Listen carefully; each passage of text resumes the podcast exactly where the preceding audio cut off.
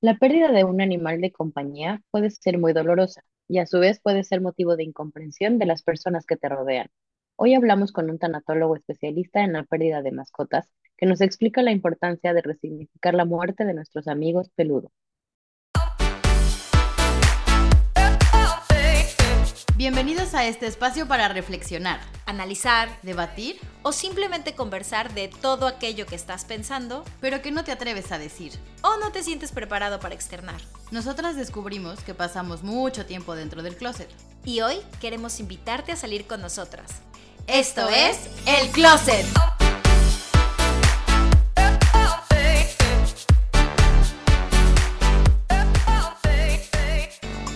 Hola, hola, bienvenidos a un martes más aquí en el closet donde hablamos de lo que no te atreves. Yo soy Estivalis Ruiz. Y yo soy Michelle Ruiz. Y cuéntanos, Val. y estamos muy contentas de estar aquí. Hoy tenemos otro invitadazo. Está padrísimo esta temporada porque estamos teniendo muchos invitados. Y la verdad eso, es, eso le, da candorcito, ¿no? Este, porque además pues es gente que la verdad conocemos y que nos da mucho gusto tener aquí. Y nuestro invitado de hoy, eh, se los voy a ir presentando, em, es un psicólogo, psicoterapeuta humanista que es originario de Veracruz. Cabe destacar que yo lo conocí haciendo teatro, pero él es especialista en desarrollo humano y tanatología humanista. Dentro de su experiencia ha intervenido en crisis familiares, en crisis personales, ha acompañado en procesos de duelo, ha liderado talleres de desarrollo en habilidades socioemocionales. Y fíjense que tiene, eh, bueno, él comenzó una iniciativa que se llama Bienestar Integral, que hablaremos más de eso. Eh, fue un programa de ayuda gratuita durante la pandemia para dar apoyo y consejos sobre la salud mental. En la actualidad sigue funcionando. Sin más por ahora, porque queremos que él nos siga platicando, les presento a Amilcar Marcos. Bienvenido a este tu podcast y tu programa. Muchas gracias. Uh, bienvenido. Muchas gracias por, por invitarme. Es un verdadero placer estar aquí con ustedes dos. Estamos bien contentas de que estés aquí porque te voy a contar. Nosotras habíamos hecho en la primera temporada un... Bueno, nosotros no tuvimos invitados. Y entonces, porque estábamos de exploración. Y nosotros hicimos un episodio de eh, la muerte, ¿no? De cómo lidiar con la muerte. Obviamente desde nuestro... Experiencia, ¿eh? Sí, nuestra poca experiencia, ¿no? Y sí, claro. desde nuestra poca sabiduría. Y entonces ahora, justo para este día, queríamos tratar otra vez la muerte, pero pues con un especialista. Y me encantó porque cuando te vi, tú me sugeriste que hiciéramos, bueno, me comentaste que estabas teniendo unos talleres eh, para ayudar a personas que habían perdido sus mascotas y se me hizo interesantísimo porque en este tu podcast, las dos, mi prima y yo somos perrunas. Así es. Eh, somos madres de perritos y bueno, Mitch eh, aún no ha, afortunadamente todavía eh, sigue con su, con, es que no me gusta decirles mascotas, con su miembro de la familia, que se llama con, mi, con mi perrija. Con su, ándale, con su perrija. perrija. Eh, el, el, nombre que, que investigué que era correcto es animal de compañía. Ajá, animal de compañía. Animal de compañía, es, es perfecto. Eh, pero yo sí perdí ya uno de mis perrijos eh, hace dos años ya. Entonces, eh, y conozco mucha gente que ha pasado por este proceso y por eso estamos súper contentas de que estés aquí para hablarnos de esto eh, y también obviamente con toda tu experiencia que pues que nos vayas ayudando a nosotros y a los que nos escuchan pues a saber un poquito más. Claro, con mucho gusto. Ustedes pregunten. Entonces. Aquí si no se les aclara la duda, se les deja más confundido. Entonces, pues vamos a empezar hablando de primero de la tanatología, ¿no? O sea, eh, obviamente todos investigamos, pero yo preferiría que tú nos digas, este, en el, experto que nos diga. Exacto, ¿qué es exactamente la tanatología y por qué la importancia? Mira, ha tomado una, eh, digamos, un auge o una importancia muy fuerte precisamente en nuestro país y a nivel mundial, últimamente por la pandemia, porque mucha gente perdió a muchas personas en muy poco tiempo. ¿no? Entonces, pues todo el mundo dijo, ¿qué hacemos con esto? Regularmente lo que nos pasa cuando vienen este tipo de situaciones o crisis es que no estamos preparados para esto, ¿no? La primera pregunta que, que yo te diría para contestar a esto es, ¿cuándo te enseñaron a ti en tu casa a prepararte para las pérdidas? ¿Qué te dijeron? ¿No? Algún día tú vas a perder algo y este, te recomendamos tal o cual, regularmente es algo que no se habla. Entonces, la muerte es un tabú. Y luego aquí en México, en nuestro país, tenemos estas costumbres, por ejemplo, que incluso nos reímos de la muerte o celebramos la muerte desde otra manera, en lugar de tener este proceso de de verdad vivirlo con dolor. Entonces esto hace que las pérdidas se, sean más eh, difíciles de procesar porque tenemos aquí ya un chip cultural que te dice ríete de la muerte, ¿no? No muestres tu verdadero dolor, no, no hagas ver que, que te está costando trabajo lo que estás perdiendo. Entonces, por eso se volvió tan, tan necesario y tan eh, que todo el mundo necesita conexiones de qué es esto la tanatología. Y es una disciplina que se ha desarrollado.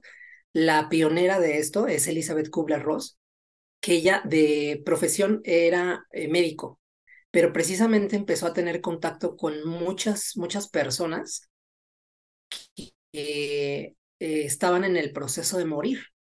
Entonces, ella se dio cuenta que las personas que estaban en el proceso de morir tenían una peculiaridad en su proceso de vida. O sea, algo les cambiaba, algo les pasaba. Entonces, obviamente se dio cuenta ella en, en su sabiduría organísmica. Eh, esto es un concepto del desarrollo humano que quiere decir que no es una sabiduría que te enseña los libros, sino que está dentro de ti mm. y que es como esta intuición que a lo mejor llamamos.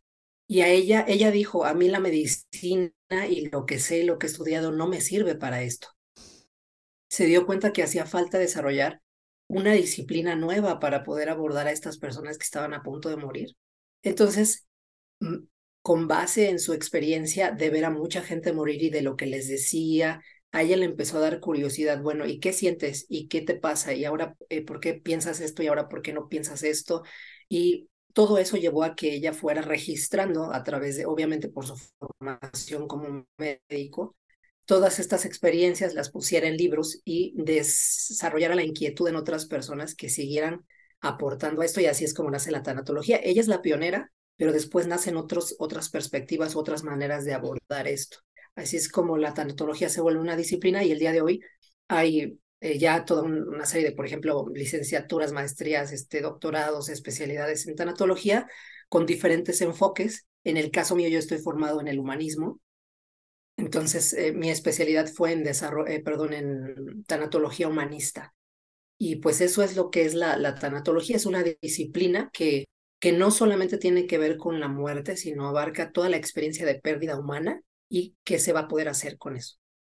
O sea, entonces, pero entonces tú dices que la tanatología en un principio, o sea, ok, es encontrarle em, el sentido al proceso de la muerte, pero me refiero a que primero empezó con los pacientes que iban a morir, ¿no? Como eh, eh, pacientes de enfermedad en etapa terminal y ahora ya se ha abierto a también ayudar a las personas que pierden a sus familiares, ¿cierto? Y no solamente se trata de perder familiares o de las personas que están muriendo, sino de cualquier tipo de pérdida. Sí, en este momento, si, si yo te, te pregunto eh, o les pregunto a ustedes y a su auditorio, ¿Qué es lo primero que les viene a la mente cuando yo les digo, ¿qué recuerdo tienes de lo primero que perdiste cuando eras niño o niña? Esa es el, el, la clave, ¿no? Porque a lo mejor dices, híjole, no tengo tan fresco lo que perdí. Eh, y ahí hay una clave, porque precisamente como no tenemos conciencia de pérdida, las pérdidas se nos hacen más difíciles y pensamos que solamente tiene que ver con quién se muere o quién se te muere a ti, pero no, es todo lo que tiene que ver con pérdida. O sea, puede ser algo tan tangible como tan intangible, ¿no? O sea, como perder la atención de alguien, como perder eh, mi peluche favorito cuando tenía tres años, ¿no? Así es, así es. Perderte tú mismo, por ejemplo, no sé si, si este, en algún momento, yo recuerdo mucho eso, ¿no? Que tú, que tú, sí, que tú tuvieras esta sensación como niño. Perdón, yo recuerdo, por ejemplo, cuando era pequeño en la, en la primaria, que fíjate que curiosamente no me pasó a mí en el kinder, pero en la primaria sí, tenía yo como esta angustia de separación de que a la salida de la escuela no sé si iban a estar por mí o no. Entonces, esta sensación de sentirme perdido de, es justamente lo que, lo que se supone que, o lo que es recomendable empezar a explorar para que tú puedas decir si tienes o no sentido de pérdida y cómo lo abordaste desde ese entonces. Ay, Dios mío, me tengo que echar un clavado a mis recuerdos porque ahorita que estás hablando de esto, esto es algo súper nuevo para mí. o sea, como entender, es, eh, me encanta esto de poder entender la pérdida desde más niños, ¿no? ¿Cuál fue mi primera pérdida? Creo que es un ejercicio que voy a hacer porque... Eh, claro. Me vibra, solo lo voy a dejar ahí. sí, justamente, y, este, fíjate que eh, agregando a esto, a, a lo que estamos platicando, mi trabajo me llevó a especializarme en tanatología porque las familias a las que yo atiendo y los sobrevivientes de secuestro son esos, son sobrevivientes y personas que son familiares de, personas que fueron secuestradas. Entonces, eh, algunos pues eran sobrevivientes, pero otros no regresaban. De todos modos, la circunstancia era que todos tenían una pérdida, o la familia tenía pérdida, o el sobreviviente tenía pérdidas, o ambos compartían pérdidas distintas y a veces el conflicto entre el sobreviviente y la familia era justamente que no reconocían sus pérdidas, no tenían conciencia de pérdida. Mm.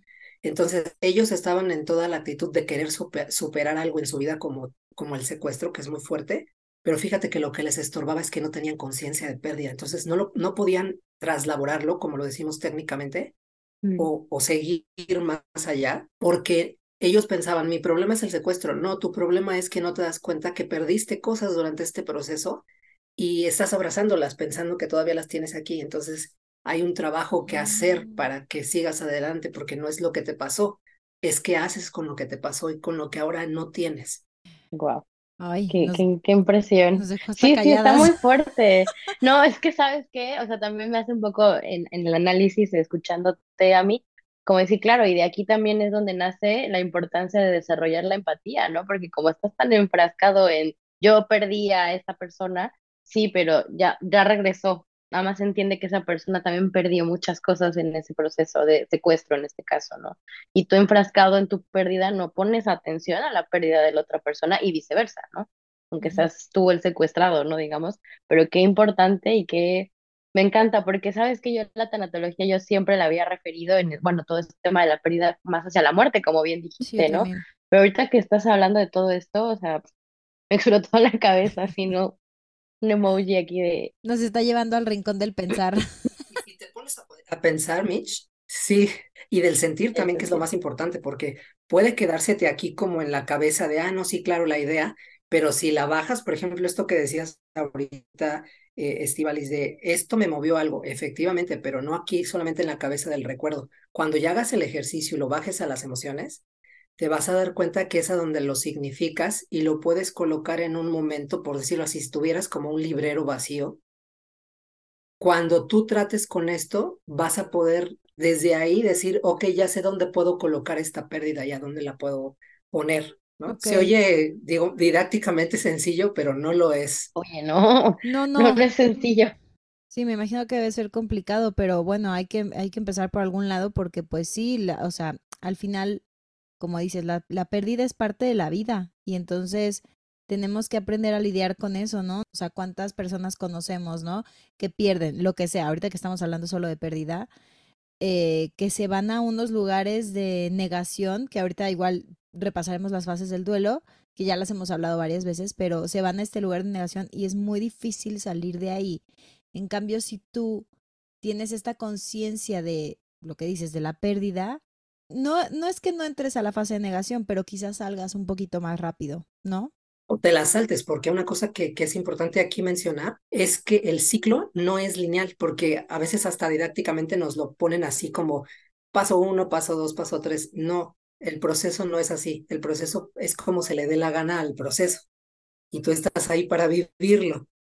Sí, Básicamente. a veces la negación es hasta el final, cuando te, te la contaron que es el principio, y a veces la negación es el final. Hay gente que a veces trata de trabajar mucho precisamente por esta cuestión de, de, pues sí, querer trabajar su duelo. Dicen, no, si yo sí fui a terapia y lo que quieras y tal. Y entonces de repente dices, bueno, entonces, ¿por qué estás negando tu, tu pérdida, no? O sea, si se supone que la trabajaste, Claro. la sentiste, la lloraste, Hmm, te dicen algo como, pero todavía no puedo vivir sin esto. Ah, caray, entonces sigues en la negación. Híjole, Wow. no manches.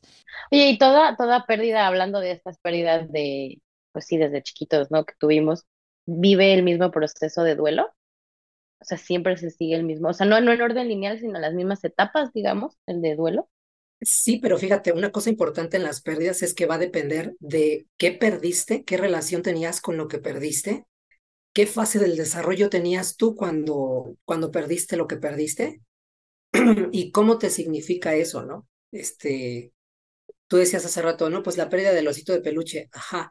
Y qué, por ejemplo, vamos a suponer que ese osito de peluche no nada más era tu osito de peluche, pero era osito de peluche que te daba confianza para dormir, ¿no? Este, y aparte ese osito de peluche te lo regala tu abuela o tu abuelo. Entonces, esa relación y la funcionalidad que te da el objeto que perdiste, pues obviamente va a determinar eh, el, proceso que va a seguir la persona para elaborar esa pérdida. Diciéndolo en coloquial mexicano, no es enchilame esta gorda, ¿no? Me encantó eso. No son enchiladas. Oye, entonces, bueno, las fases del duelo que normalmente conocemos que... Ay, a ver si me las sé todas, ¿eh? Si no, Mitch me ayuda. Mitch es, experta para esto. Que es la negación, la ira, eh, ira o enojo o enfado, este, negociación, aceptación. ¿Y me falta una? Son, ¿Cuál es la que me falta? Pues, pues, no sé, digo, podrías cerrar con un agradecimiento, pero ya eso después de la Pero son cuatro o cinco. Depende del autor. A veces son cuatro, a veces son cinco. Ok. Como las emociones básicas, pues sí, también depende del autor. Sí, depende del autor. Estas son las que dices que pueden ir cambiando. Sí, pero se supone que todos consideran al final una, una etapa de cierre del duelo, le llaman cierre. ¿no? Ok. Pues a ver, adentrándonos ahorita que ya nos explicaste súper bien lo de la, la tanatología, eh, vamos a adentrarnos un poquito a este taller que creaste, que es enfocado a la pérdida de mascotas. Eh, ¿Por qué? Es, esto me llamó la atención. Primero, quiero saber por qué. ¿Qué te llevó a que sean las mascotas? Creo que la, la idea principal es justo que es poco visibilizado. Sí. El hecho de que también es una pérdida el que una mascota se te muera, pero no que se te muera, pero también que, que la pierdas. Todos los días hay, hay este, páginas de internet, páginas de Facebook, a donde la gente sube sus, sus este, hojitas de se me perdió mi mascota, por favor ayúdenme a encontrarla. Y también hay historias increíbles, así del, ya sabes, el gato que viajó no sé cuántos kilómetros para reencontrarse con su, este... Con su dueño, ¿no? Sí, eh, y todo eso, pero es poco visibilizado en el sentido de que te encuentras a gente en las oficinas, en el trabajo, tus amistades, tus familiares, que dicen, ay, ¿por qué no vino a la fiesta? ¿Por qué no estuvo en la reunión? No, pues fíjate que eh, lo que pasa es que se le, se le murió su perro, su gato, su loro, su lo que quiera, su tarántula, este, y, y la gente lo minimiza, es así como de, ay, ¿en serio por eso no vino? Ay, ¿en serio por eso estás triste? Y, y les dicen cosas así como clichés, ¿no? Ya sabes, el, no, este, ¿cómo puedes estar triste por esto? Este, ay, ay, era solo un gato, era solo un perro, era solo un animal. Dios mío, no tienen ni idea. se les va haciendo familiar el, este, este cliché que, que a veces decimos. Entonces, justo era eh, dentro de todos los, los talleres y todo esto que, que se generan en los duelos, uno de los menos visibles es este, el, la pérdida por mascotas o por animales de compañía, mejor dicho, mm. ¿no? Eh, porque son menos visibilizados y, y no se cree que haya un abordaje, ¿no? dices, hay como que, es como cuando dicen, hay etólogos o psicólogos de los animales, dices, ay, por favor, ¿no? Sí, pues sí los hay, así como también hay gente que estudia las conductas de los animales, también debe haber un abordaje de pérdidas que tengan que ver con eh, los, lo significativo que es la pérdida de un animal de compañía. Por eso principalmente fue, ¿no? Adentrarse a ver qué pasa. Y justo yo estoy, yo soy más de, gatos que de perros, pero también me gustan mucho los perros porque mi hermana es más de perros que de gatos. Entonces siempre hemos tenido labradores, eh, que ahorita les voy a contar una historia con la pérdida precisamente de una labrador muy significativa para nosotros. Eh, y entonces en la asociación o en refugio, mejor dicho, donde yo rescaté apenas aquí ahorita a quien está dormida aquí, aquí junto a mí. Ay, no, tienes ahí a, un, a uno rescatado. Qué sí, mira, te lo voy a enseñar. Por favor, sí. Queremos ver esa preciosura. Conozcan a No la están viendo, pero es una, es una gatita o gatito. Eh, gatita. Gatita blanco con negro. Oh. También al final, oigan, eh, digo, ya sabiendo que, que Ami eh, colabora con algún refugio de animales, si alguien está interesado en adoptar, que sería lo ideal que todos adoptemos, no compremos. les, voy a, les vamos a dejar ahí los datos. Se llama el refugio de Gato Gazú y entonces también platicando con ellos después de esta adopción, este, que también fue muy significativa porque yo estaba en esta fase de ser, siempre se me olvida la palabra, pero es cuando tu casa, a tu casa llegan los gatos que están en el proceso de ser adoptados. No sé cómo se llama, ¿se acuerdan ustedes de cómo se llama eso? Es que en inglés se llama como foster houses. Exacto. Pero no sé cómo se llama en español. Me viene, me viene a la cabeza la ¿Como de acogida? Exacto, es como, una, como un lugar de acogida mientras te adoptan, ¿no? Así llegó ella, pero yo ya iba a salir de vacaciones, entonces fue así como de, ¿y luego qué hacemos con ella? Y me dijeron, no, pues, ¿qué crees que ella por su carácter, porque ya sabes, la clásica, el, el carácter del gato a veces no es tan común como el perro, por su carácter tiene bajas probabilidades de ser adoptada. Entonces, eh, pues ya, regrésanosla y se va a quedar en el refugio y ahí va a estar, ¿no? Por, por siempre jamás. Y en serio, eso me partió el corazón y dije, no la puedo devolver así. Entonces le dije, ¿sabes qué? ¿Qué pasa si yo la adopto? Porque ya se adaptó aquí. Y no lo podían creer, me dijeron, ¿en serio? ¿La quieres adoptar? Les dije, sí, pues claro, si, si su futuro es que se va a quedar en el refugio y mejor que aquí esté en una casa, ¿no? Y así fue como llegó ella. Entonces también platicando con ellos, me dijeron, ¿sabes qué? Hay mucha necesidad de personas en el refugio que pierden a sus mascotas y no sabemos qué decirles. No sabemos cómo reaccionar, no sabemos por qué. Este, esta pregunta también es, es, digamos, la contesta la pregunta, ¿no? ¿Qué haces con alguien que pierda su mascota? Pero también, eh, ¿cómo te preparas tú para afrontar la pérdida de alguien tan significativo que has tenido en tu casa años, meses, días, lo que quieras, ¿no? Fíjate que yo, ahorita que dijiste eso, a mí me pasó con mi perrito, Lucas, él vivió 13 años. Él ya tenía problemas de espalda y digamos que cinco años antes de que él falleciera, eh, sin saber, ¿eh? con mis propias herramientas, como que yo solita me iba preparando y me iba haciendo a la idea de que pues algún momento iba a fallecer porque a mí los veterinarios cuando intentaron eh, hacerle una cirugía, me dijeron, no, sabes que ya no es candidato a cirugía, ya está muy grande, se te va a morir en la mesa. Como que hasta eso a mí los veterinarios que siempre lo vieron, sí tuvieron el tacto de decirme, oye, esto va a ir a más y solamente hay que buscarle calidad de vida. Y dije, ok. Pero justo el año que falleció, que afortunadamente yo estaba en México porque fue durante la pandemia, cuando yo regresé, yo tengo dos perritos. Yo adopté, los dos son adoptados, bueno, Lucas era adoptado y Moflecita eh, la recogí en la calle. Em, pero se llevaban súper bien. Y fíjate que cuando él falleció estuvo súper heavy porque mm, murió en la madrugada. Em, yo doy gracias a Dios que no lo tuve que dormir, porque siento que también dormir a una mascota debe ser un acto de valentía muy, muy fuerte y debe ser muy fuerte para la persona.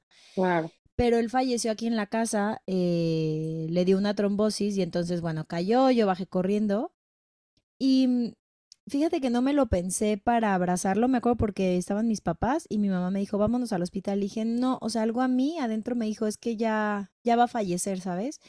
Y mm, no sé de dónde saqué, si tú quieres, la valentía o la fuerza. Yo, yo creo que es ese vínculo que generas con, con estos perritos, con, con estos miembros de la familia, que lo abracé y me quedé con él como tratando de darle calma hasta que falleciera.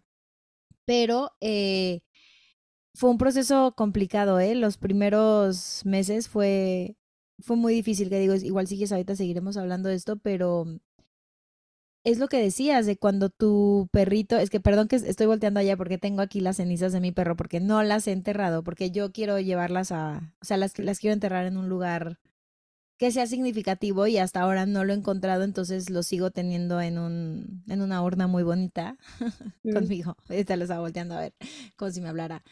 Eh, pero es muy fuerte porque, o sea, yo pensaba, menos mal que medio estaba yo preparada para, para esta pérdida, menos mal que yo con mis eh, herramientas básicas me ayudé a aceptarlo si tú quieres, pero fue un proceso muy complicado. Y como dices, no hay nadie que te prepare y yo también lo que recibía, obviamente mi familia recibía mucho amor porque sabían lo que yo amaba a ese perro, pero en general te encuentras con un poco de incomprensión, ¿no? Y me hacía pensar que mucha de esta gente es o porque no ha tenido uno o porque simplemente no les gustan.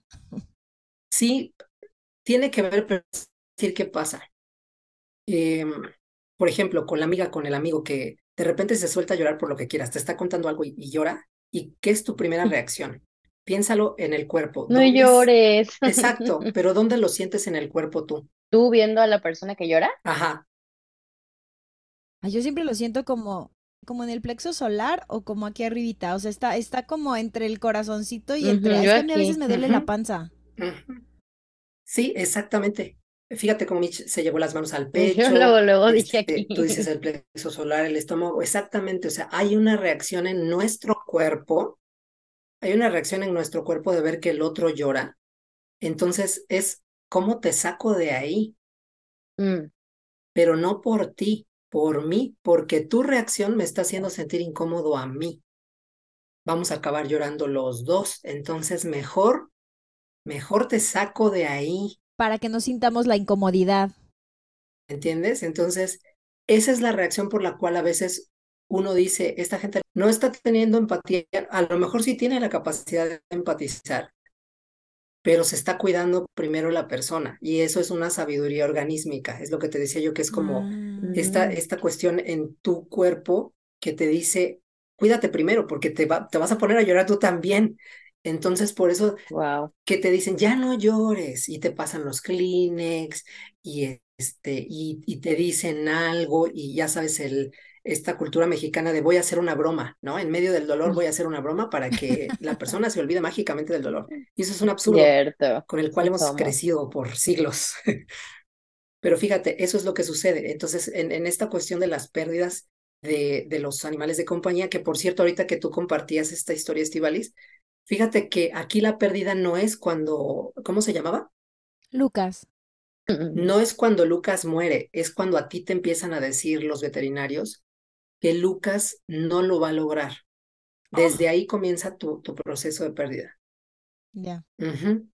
Entonces, fíjate, Mira. es un proceso largo, es, sí, sí, sí, sí, y siéntelo y, y, y vívelo, porque así es, de eso se trata.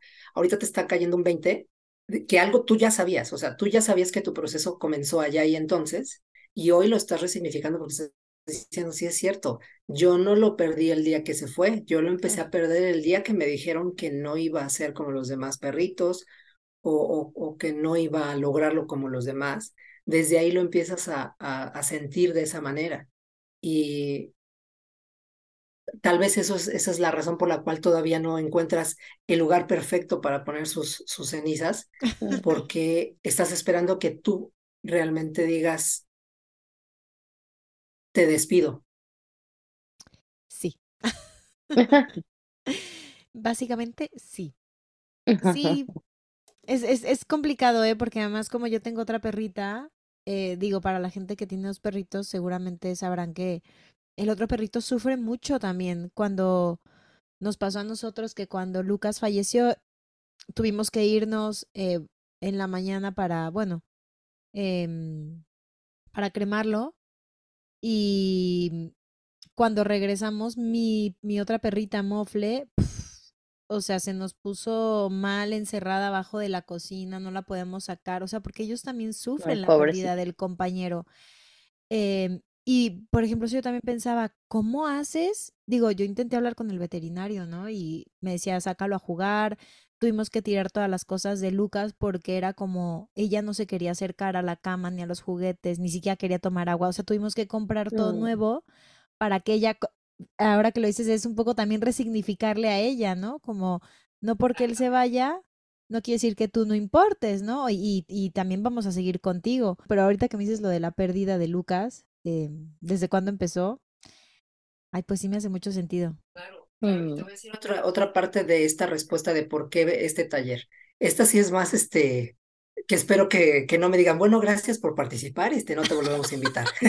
¿cómo Pero- crees? No. Pero fíjate, eh, a mí me pasa algo con los animales y de hecho esto yo lo dije en, en, una terapia de grupo a donde yo a donde yo voy a tomar terapia, así como de, bueno, este este es mi secreto, por favor, no vayan a decir que estoy loco, ¿no?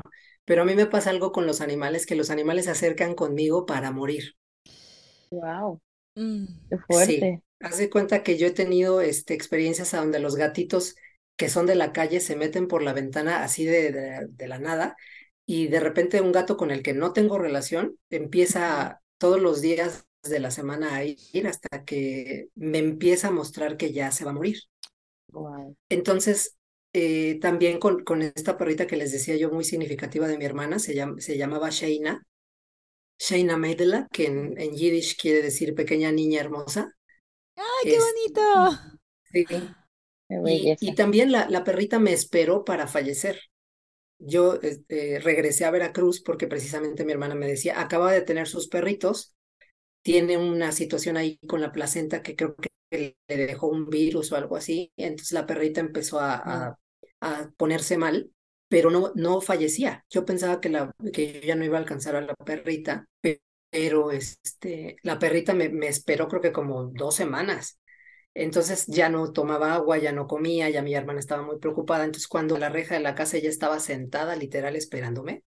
Oh. Cuando yo llego la perra tiene, tiene esta actitud, esta respuesta que tienen las personas que cuando van a fallecer, ¿no? Que de repente mejoran.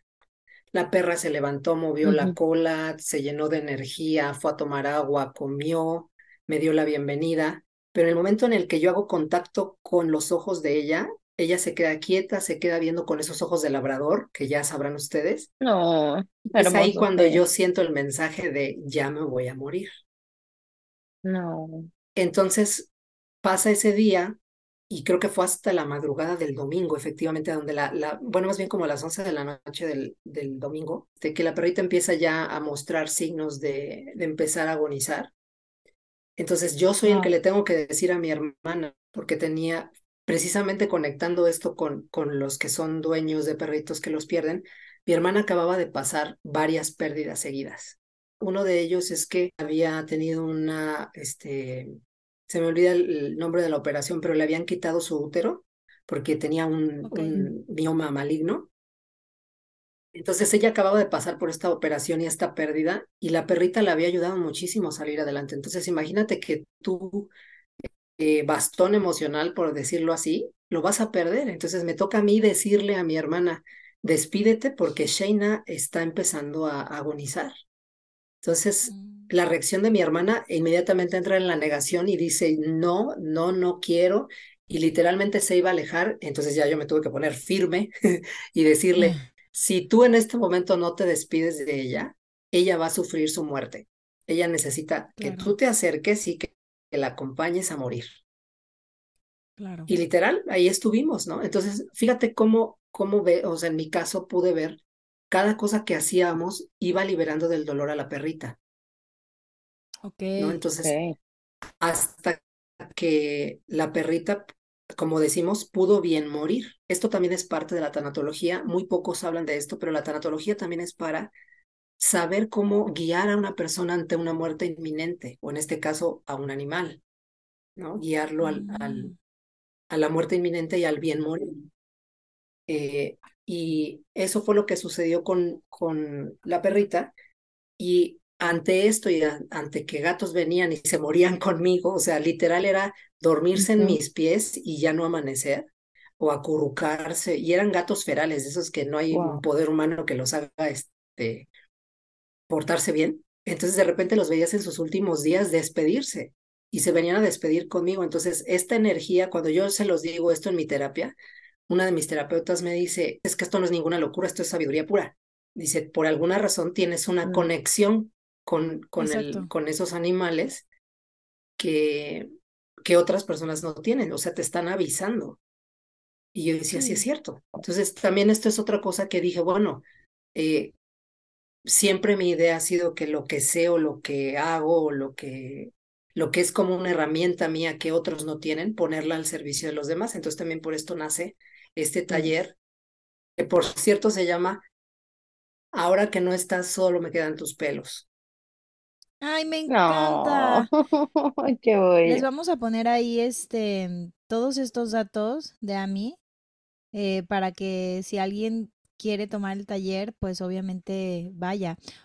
Oye, Ami, eh, ahorita que hablábamos del dolor, o sea, ahorita que yo les conté mi historia y que nos contabas la historia de tu hermana, ¿por qué crees que el dolor, o sea, yo, yo lo he pensado mucho y tengo como obviamente mis conclusiones, pero quiero que nos los digas tú, ¿por qué crees que el dolor a perder a, a nuestro perrito, a nuestro gatito, loro, pez, lo que sea, a veces o casi siempre es más fuerte que el dolor de la pérdida de un ser humano? O sea, es que yo le lloré, o sea, a ver, yo amo a mi abuela y le lloré muchísimo y me costó mucho el duelo de mi abuela, pero aún así, si yo recuerdo esos momentos, yo le lloré más y le sufrí mucho más a Lucas. Sí, y es, como decíamos hace rato, va a depender de la relación que tengas eh, con, con la pérdida, es decir, en este caso con Lucas, no solamente es que te acompañaba, pero también es como dejar una parte de ti en Lucas porque le enseñaste cosas, te acompañó en cosas. Seguramente estuvo en momentos para ti muy difíciles que nadie más estuvo, pero fíjate, te voy a decir algo en la una clave. La clave es que los animales de compañía no nos juzgan. Esa es la gran diferencia. Los humanos juzgamos. Sí. Fíjate que es que justo yo eh, leí en un pues como en estos documentos de pronto que vas encontrando en Google, porque Google es mi amigo. Leí algo que me hizo mucho sentido, decía que los animales nos, nos muestran, perdón, una parte de nosotros mismos, que son como un reflejo, que es como, es el potencial del amor incondicional que todos tenemos. Lo que pasa es que en los seres humanos, como dices, como juzgamos, muchas veces ese amor incondicional se queda dormido pero gracias a los animales es que podemos experimentar el amor incondicional, porque ellos no lo, no lo muestran, ¿no? O sea, este amor ciego que no importa si los regañaste, ellos te siguen viendo con amor y a la siguiente que les hablas bien te mueven la cola. Em, a mí me parece que siempre con los perros, ¿eh? Porque con los gatos puede ah, ser que los regañes y te volteen a ver así como de, ¿y quién No me vuelvas a hablar hasta que me des de comer, ¿no? Es lo que te iba a decir, que tenía conocidos y amigos que tienen gatos, que sí es como, sí es medio, medio, medio bichi, ¿no? O sea, de repente así se enoja sí, claro. Pero en el fondo no retira, ok, se enoja en el momento, pero no te retiran el amor y el afecto de un día a otro, ¿sabes? O sea, es como... No, y aparte están siendo auténticos. Eso. Ándale. Y entonces siento, o sea, lo que leí aquí es que decía que ellos tienen esa capacidad de reflejarnos el amor incondicional y que por eso, creo que tú lo acabas de decir, cuando ellos mueren, es como que una parte tuya se, se va con ellos, esa parte del reflejo que te, que te daban. Me encantó. Y aquí es otra clave muy importante en estos procesos. Tú, tú lloras, tú te dueles y, y llegas a lo mejor a sufrir, que es lo que te trataríamos de evitar, ¿no? Pero lloras, te dueles o sufres porque lloras a quien fuiste tú en relación con esa, ese animal de compañía. Oh. No sé si me entiendan la idea. Sí, totalmente. 100%. Sí. es un poco igual en la pérdida. Por ejemplo, ahorita me acordé mucho y no tiene nada que ver, pero es una pérdida de, de, una, de una relación, ¿no? O sea, yo decía, es que mi, lo que ahora me duele más en este momento es la persona que yo era cuando estaba con esa persona, ¿sabes? Entonces es un poco lo mismo. Es un poco lo mismo aquí con Lucas, ¿no? Así es, ¿por qué? Porque con, con estas pérdidas de, de, animales de compañía somos también unas personas únicas, ¿no? Este, cuando, les hablamos, ¿no? Tengo, este, tengo un vecino que también tiene un gato y su hijo este, pequeño le llama mucho la atención que como yo le hablo al gato cuando llego, ¿no? O sea, yo, yo saludo a, este, a Talita y le digo, ¿cómo estás? Y, al, al, pequeño le da mucha, mucha risa y mucha curiosidad eso, ¿no? Como, ¿por qué le habla, no? Porque soy esa persona con en relación con Talita.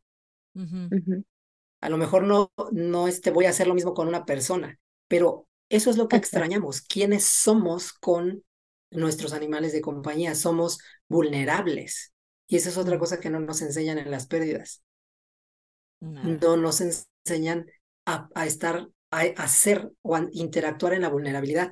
Eh, en el caso, por ejemplo, de Estivalis, en cuanto a esta dinámica que se genera en el teatro, ahí sí tienes que hacerlo, ¿no? Ahí tú, tú tal vez estás como más acostumbrada y esa es una de tus herramientas, porque en la actuación, en, en, el canto, en el baile, tienes que hacerlo eh, en vulnerabilidad.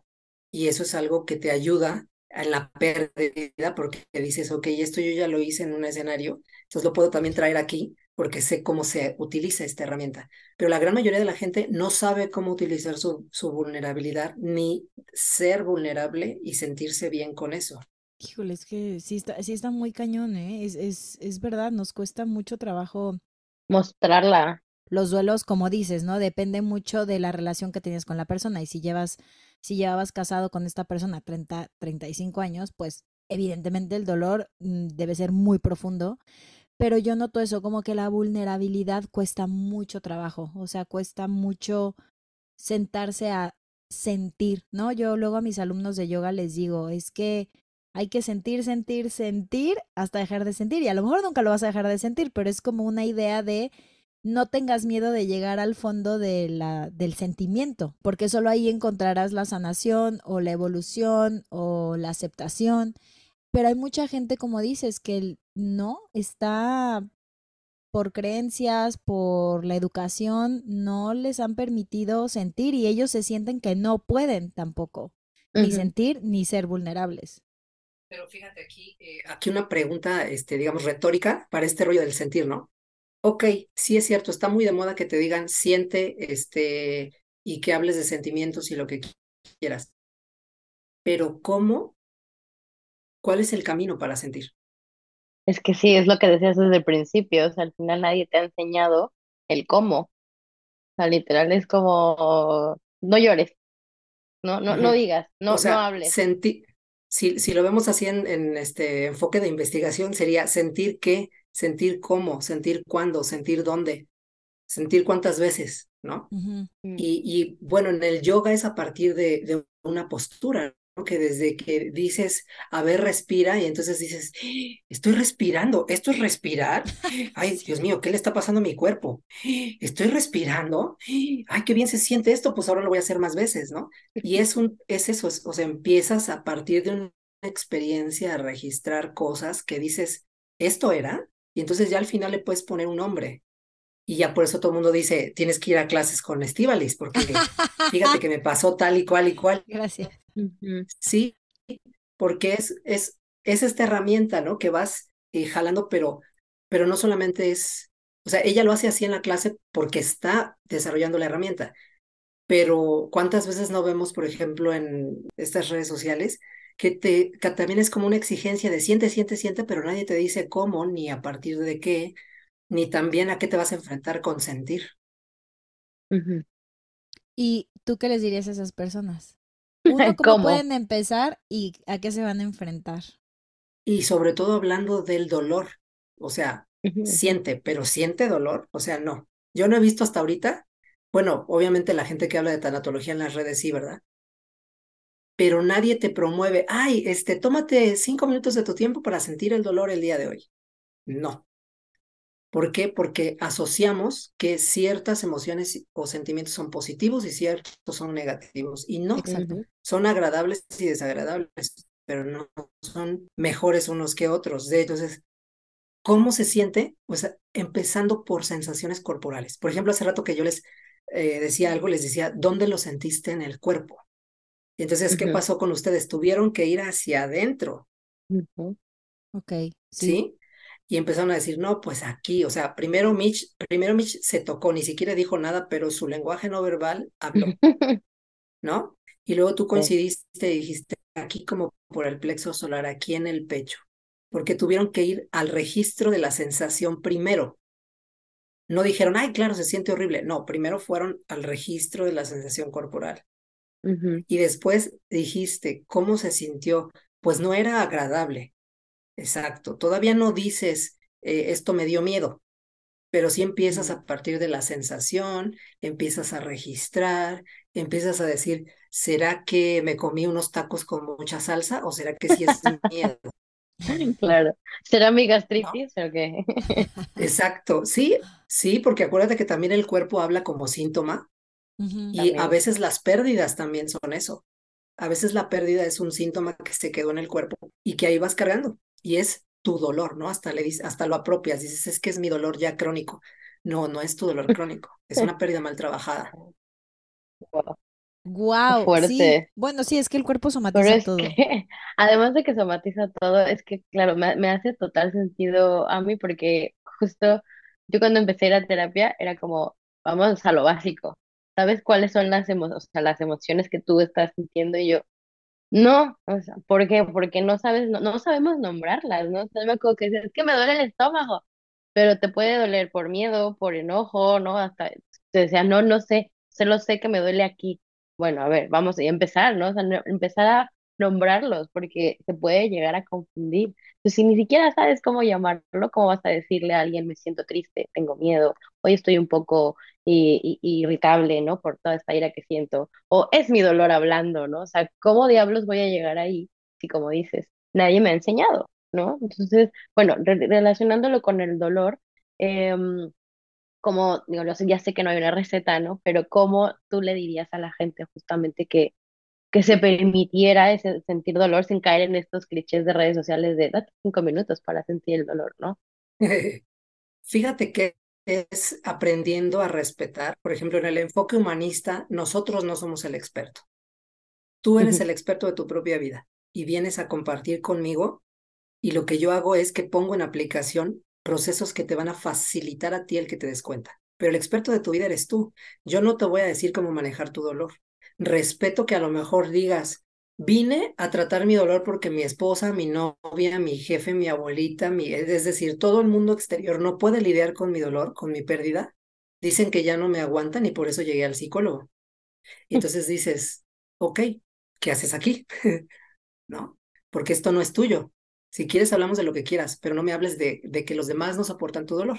Mejor háblame de cómo tú, tú llegaste aquí porque sí veniste, pero no me hables de tu dolor. Si quieres, háblame de cómo fue que tuviste esa fuerza para así llegar y hacerle caso a todos los demás y no hacerte caso a ti. Mm, Entonces, de repente eso es así como de, ¿no? Con la boca abierta porque en poquito tiempo les empiezas a decir, o ellos mismos empiezan a, a, a, a que les caiga el 20 de decir, sí es cierto, no estoy aquí porque quiero. Sí es cierto, esto no es mío. Y entonces empiezas como cuando un pasto está muy crecido a empezar a, a podar todo lo que no va a servir. Y una de esas es respetar el dolor ajeno. O sea, si no quieres tratar con la pérdida, no te voy a obligar, porque no es tu momento, no es tu tiempo. Va a llegar. Sí puedo orientarte y decirte, mira, pero hacia dónde vas a ir a partir de ahora depende de qué quieres hacer tú con esto, ¿no? Este, respetar eso, o sea, si no quieren hablar del dolor, si no quieren hablar de la pérdida, la mayoría de la gente, en mi experiencia, sí te habla de otra cosa y, y acaba conectándolo con lo que le pasa, con el dolor. Porque obviamente es algo que les pasó y que les está sucediendo, pero no están listos para eh, tratar con eso. Y aquí identificaríamos ¿no? el proceso de la negación. Están todavía en el no, yo estoy bien, este, si es cierto, nada más era un, un animalito, si es cierto, nada más era una, una un este, animal de compañía, este, si es cierto, no pasa nada, voy a estar bien. Se creen todos los clichés porque todavía están en la negación. ¿Sí? Entonces, creo que, creo que ese sería el inicio, el no, el precisamente enten hacerles entender que el duelo va a depender mucho de la persona que tienes enfrente, de qué es lo que ha vivido. Hay gente, por ejemplo, que ha perdido a muchos animales de, de compañía y tienen ya un poco como este callo, por decirlo así, pero cuando tú regresas al primer animal, o sea, cuando tú les dices, a ver, háblame de la primera vez que perdiste a tu animal de compañía, tocan el primer dolor y entonces ahí es cuando se sueltan a llorar, porque te das cuenta que no importa cuántas pérdidas hayan sucedido, eh, la primera fue la significativa. Y se acostumbraron a que iba a ser como este rollo, ¿no? De, ok, sigo teniendo animalitos, pero los voy a seguir perdiendo. ¿Qué sugerencias, qué otras sugerencias a ti te gustaría darles a las personas que nos escuchan para procesar justo el dolor de, de perder a, a, a, la mascota? ¿Alguna otra que nos quieras dar? Eh, a mí me parece muy importante, por un lado, es como algo, digamos, de dos polos. Yo no soy mucho como ir con, con la bola de gente, ¿me entiendes? pero sí sé que en esta cuestión es muy importante esto de tener una comunidad que entienda la pérdida que has tenido, eh, que no minimice tus emociones. Entonces, por ejemplo, aquí en, en, lo que te decía yo del refugio, hay un grupo de WhatsApp que se llama Gasu Padres. Me dio mucha risa el, el, Ah. nombre. Gasu Padres, porque el, el refugio se llama Gasu. Entonces, ahí están en el chat, este, pues ya sabes, como si fueran papás, ¿no? Si vas a hacer la, a tener la responsabilidad de ser padre o madre, pues no lo hagas solo. Igual no, no hagas solo este proceso de tener animalitos eh, de compañía. Eso es muy importante. Hablar, no importa cuán absurdo se escuche de tu pérdida, hablarlo, hablarlo, hablarlo y hablarlo todas las veces que lo necesites y nombrarlo tal cual es, ¿no? Estoy triste este, porque perdí a mi animal de compañía, estoy triste porque mi perrito se murió, porque mi gatito se murió, porque mi pajarito, mi pececito, mi tarantulita, lo que quieras, se, se murió. Y hablar de lo significativo que ese animal era para ti. Eso es, eso es algo clave. Sí es como una cuestión importante y de alarma, que cuando hubo niños que perdieron animalitos eh, de pequeños, incluso algunos de sus padres ni siquiera les dijeron que se habían muerto y lo sustituyeron con otro animalito. ¿No? Uh -huh. Entonces, de hecho, obviamente, sí, ¿eh? no te dejan, perdón que te interrumpa, luego también, no, o sea, en, en este afán de cuidarte, no te dejan tener este contacto con la muerte de tu animalito y luego hay uno nuevo. sí. sí, Binder. Exactamente. Acabas de, de mencionar es que interrumpe el proceso desde pequeño. Los papás lo interrumpen, queriéndole hacer un bien, en realidad le hacen un mal y es un mal para toda la vida porque ese niño va a, a desarrollarse con esta, este proceso de interrumpicidad va a ser mucho más fuerte porque no procesó adecuadamente la, la experiencia primaria. Entonces, eh, ¿por qué les digo esto? Porque justamente es ir en contra de estas tradiciones, de estos clichés, de estos, de este saber manejar una pérdida que obviamente entiendo que no hay un manual que le diga a los padres, mira, a tal edad tu hijo va a perder esto y tienes que hacer tal. Yo sé que no, claro. no lo hay, pero también no hagan este tipo de cosas de, de la, la teoría de la sustitución, ¿no? Bueno, te voy a poner este, eh, porque incluso te lo dicen, no, pues es que fíjate que perdí a mi perro, mi gato, ay, pues es que en los refugios hay muchos, ve y adopta otro, ¿no? Así como, eh, pues total, reponlo, ¿no? Y no es así. Reponlo. Desgraciadamente, sí, desgraciadamente mucha gente hace caso y dice, bueno, pues sí, es que, y de repente empieza a tener conflictos y dice, es que el perro ahora me odia o ahora los gatos me odian. A mi hermana le pasó eso también con, con un labrador. Esto un poco que le pasaba a tu perrita, ¿no? A la que sí se quedó después de que, mm. de que se murió tu perro. Sentías como que ella tampoco mm. se quería acercar, pero era en realidad tu energía y la energía de los de tu casa que le estaban diciendo a la perrita cómo vivías tú esta pérdida y este dolor. Por eso ella tampoco se quería acercar. Entonces es más la relación que nosotros tenemos con lo que nos van diciendo que hay que hacer y que a veces no, no es lo, lo correcto, ¿no? Este, así como hay hospitales que, que cuentan con tanatólogos que en el proceso de pérdida te acompañan en un proceso, pues en una veterinaria yo creo que también debería haber.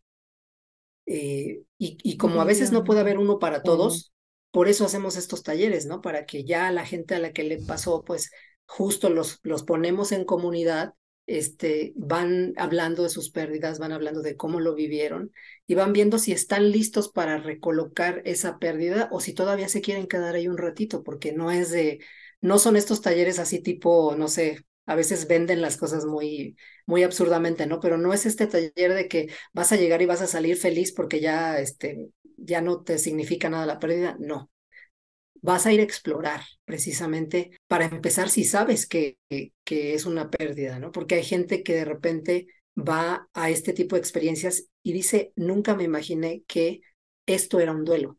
Yo pensé que solo se había muerto mi mascota y ya. ¿no? Entonces, es ver también en qué nivel del proceso está la persona y qué quiere hacer con eso. Hay gente que va solamente a, a dejarse sentir todo lo que afuera no pudo porque no estaba en el lugar a lo mejor correcto hay otros que ya están listos como para poder decir, eh, bueno, ya sé que pasé todo esto y ahora sé dónde voy a colocar esta pérdida en mi vida. Otros van a aprender a vivir con el dolor porque es algo que no se les ha quitado, entonces empiezan a aprender a vivir con el dolor. Y así es, es dependiendo de cada quien.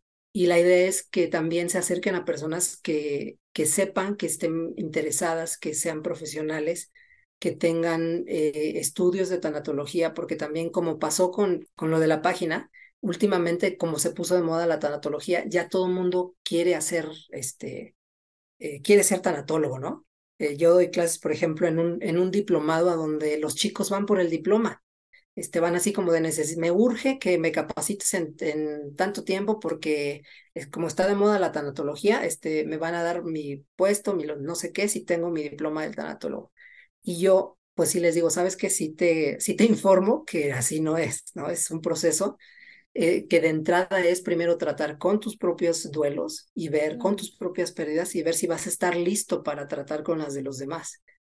Entonces, eh, serían como las recomendaciones generales, ¿no? Pero sí va a depender mucho de, de la persona y de la relación que haya tenido con su animal de compañía para el proceso que cada quien va a seguir.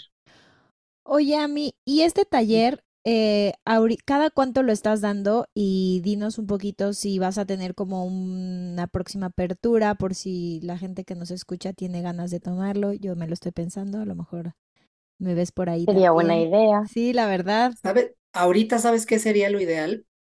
Mira, hemos, hemos estado tratando de abrirlo. Yo lo doy con una colega, que ella es este, también terapeuta humanista y danza terapeuta. Entonces, oh, eh, a veces por, por nuestros este, compromisos y todo eso es un poco eh, difícil coincidir, pero es más fácil que a nosotros, por ejemplo, ahora sí que nos digan, ¿sabes qué? Vamos a, por ejemplo, refugios de animales o de, gatos, de perros y todo eso, nos digan, aquí hay población y entonces nosotros llegamos y, brindamos el taller.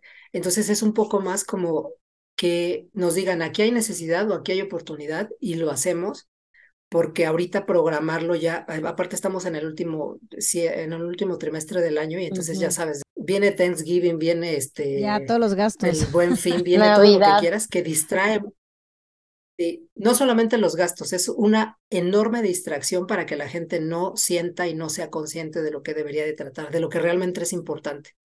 Entonces sí es un poco ya difícil programar para esas fechas talleres porque la gente ya está en modo Navidad, como dicen, ¿no? Este, odio el término, pero es muy cierto, están en modo Navidad. De hecho, he estado pensando en darlo en línea, pero obviamente es muy diferente. Sí. Pero porque hay gente que se ha quedado también con ganas de, pero lo mejor es que lo vivan, porque aparte, este, tenemos ahí un, unas maneras de, de que toques ciertas cosas muy interesantes, ¿no?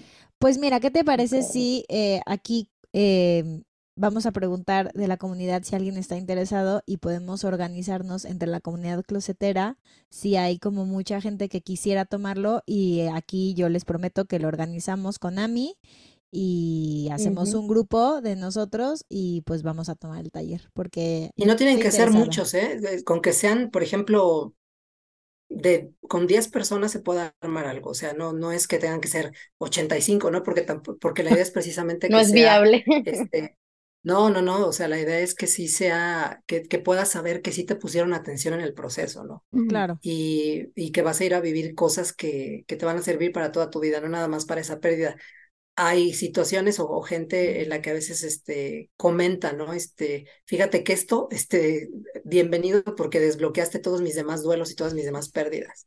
Pues ya saben, si tienen eh, interés en tomar el taller, escríbanos y vemos ahí cómo lo, lo estaremos armando. Si no se puede para finales de este año, pues para principios del 2024. Para el siguiente. Para el siguiente, pero ahí lo, lo, lo estaremos armando. A mí, mil mil gracias por haber venido. Yo te estoy súper agradecida. No sabes qué bonito episodio. Este me llevo muchas cosas. a ustedes también. Gracias eh, por, pues, por confiar en nosotras y gracias por venir a compartir eh, tu sabiduría y esperamos que en el futuro este, te podamos volver a invitar en otros temas. Sí.